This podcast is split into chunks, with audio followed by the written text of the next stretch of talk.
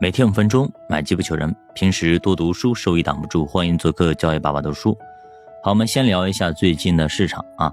最近市场呢是可以说是死气沉沉，一塌糊涂啊。沪深三百连续两天只有一千两百亿的成交，绝对的地量啊。四月的时候呢，沪深三百还三千亿的成交，如今已经萎缩到了三分之一了。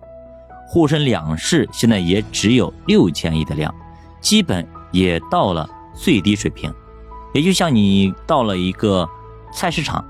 基本上没啥人啊。现在市场几乎没有任何欲望，每天都是昏昏沉沉，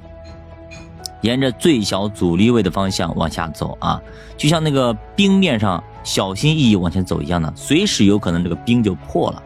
北向资金暂停这两天啊，尤为明显。内资现在已经形成了一致性的抛压，这个压力也非常非常大。盘中想要拉升也是非常非常困难，你拉一点，马上就有人砸。如今打破现在这个状态，必须有外力才行，否则突破不了现在下行的惯例，也就是需要一股神秘的力量。一个就是通过一些事件倒逼一些政策，游戏这个事儿弄不好还能够坏事变成好事。现在一些大厂纷纷跳出来威胁裁员，各方也都不满意，甚至各部委也在抛压，所以十有八九征求意见稿要有大的调整，对于氪金条款要撤销，从而形成不破不立的效果。尤其是游戏这个板块。感觉就就像啊，这个压伤骆驼的最后一根稻草一样的。另外一个可以期待的就是美国，美元美债最近都创新低，这些对于全世界来说都是好事，在咱们这一点儿都不反应，这个是非常非常不正常的。那这些利好因素也都会积聚起来，然后呢，通过某一件事件突然就爆发出来，效果非常非常明显。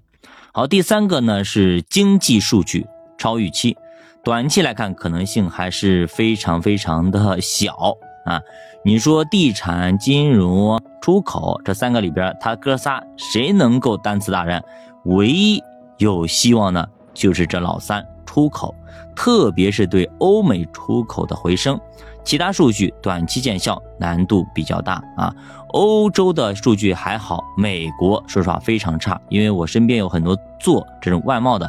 那么如果是出口东南亚也好，出欧洲也好，影响不大，但是出口美国影响非常非常大，很多呢主要出口国是美国的话，慢慢的转一条线了啊，再加一条线去欧洲或者其他国家，最主要还是地产方面实在是太弱了啊。太差了，三十城新房成交还在地面上爬。前段时间不错的二手房交易，最近也逐渐的冷下来。几周之前，北京、上海相继放出利好，降首付、降利率，但是目前来看没啥效果。什么金以前讲的金九银十啊，等等等等，年底爆发，现在都不讲了，对吧？因为没了啊，没人买。那么地产现在提升更多的是三大工程建设，也就是房价的问题不管了，要单开一个服务器，从而拉动一些经济建设。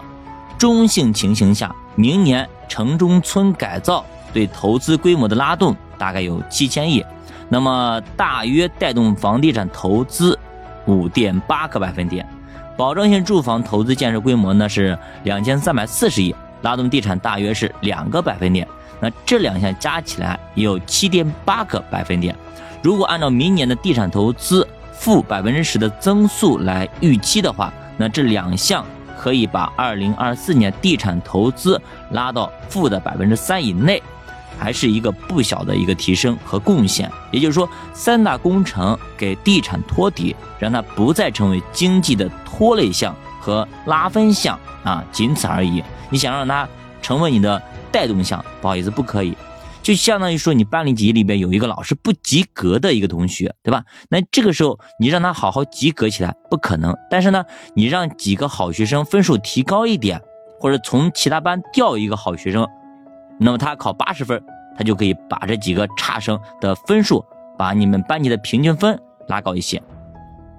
好，另外一项工程就是平级两用，这个主要跟基建相关，差不多能够带动两千亿啊，拉动基建投资一个百分点。当然了，这些只是暂时的，也是预估的，到时候真的能拉动多少，还真不一定。比方说，这个同学到咱们班以后呢，其他班学习挺好的，但是到咱们班，由于水土不服也好，跟同学关系处理不好，或者老师讲课风格不对劲也好，他一考试，嘿，他也不及格。